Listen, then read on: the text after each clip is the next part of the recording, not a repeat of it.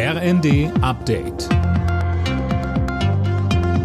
Stündlich neu. Auf den Punkt informiert. Ich bin André Glatzel. Guten Abend. Klimaaktivisten haben den Berliner Hauptstadtflughafen BER lahmgelegt. Beide Start- und Landebahnen mussten laut Betreiber für knapp zwei Stunden gesperrt werden. Mittlerweile sind die Bahnen wieder freigegeben, es komme aber weiter zu Verzögerungen. Der UN-Menschenrechtsrat hat beschlossen, die Gewalt im Iran gegen Protestierende unabhängig zu untersuchen.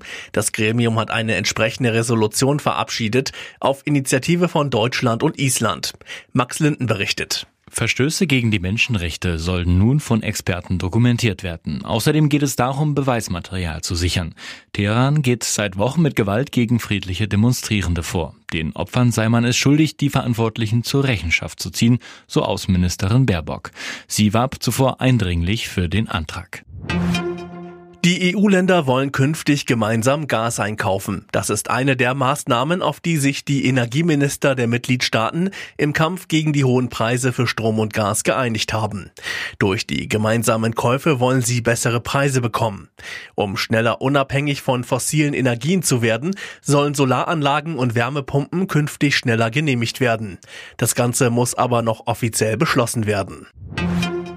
Der Handelsverband Deutschland geht davon aus, dass am morgigen Black Friday wieder viele zuschlagen werden, aber nicht nur im Netz. Stefan Tromm vom HDE rechnet auch mit Zulauf in kleinen Geschäften und den Innenstädten. Wir hoffen das, weil der Black Friday und der Cyber Monday nicht nur etwas ist, was im Internet stattfindet, sondern auch viele stationäre Geschäfte an diesen Tagen ihren Kunden besondere Angebote machen. Und damit sorgen sie natürlich für eine zusätzliche Frequenz in den Innenstädten, also für mehr Besuche und für mehr Leben. Und ich glaube, darüber freuen wir uns alle, wenn die Innenstädte ein Treffpunkt sind.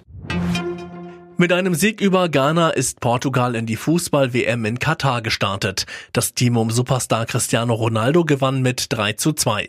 Zuvor war auch die Schweiz erfolgreich ins Turnier gestartet mit einem 1 zu 0 über Kamerun. Die Partie Uruguay gegen Südkorea endete torlos. Alle Nachrichten auf rnd.de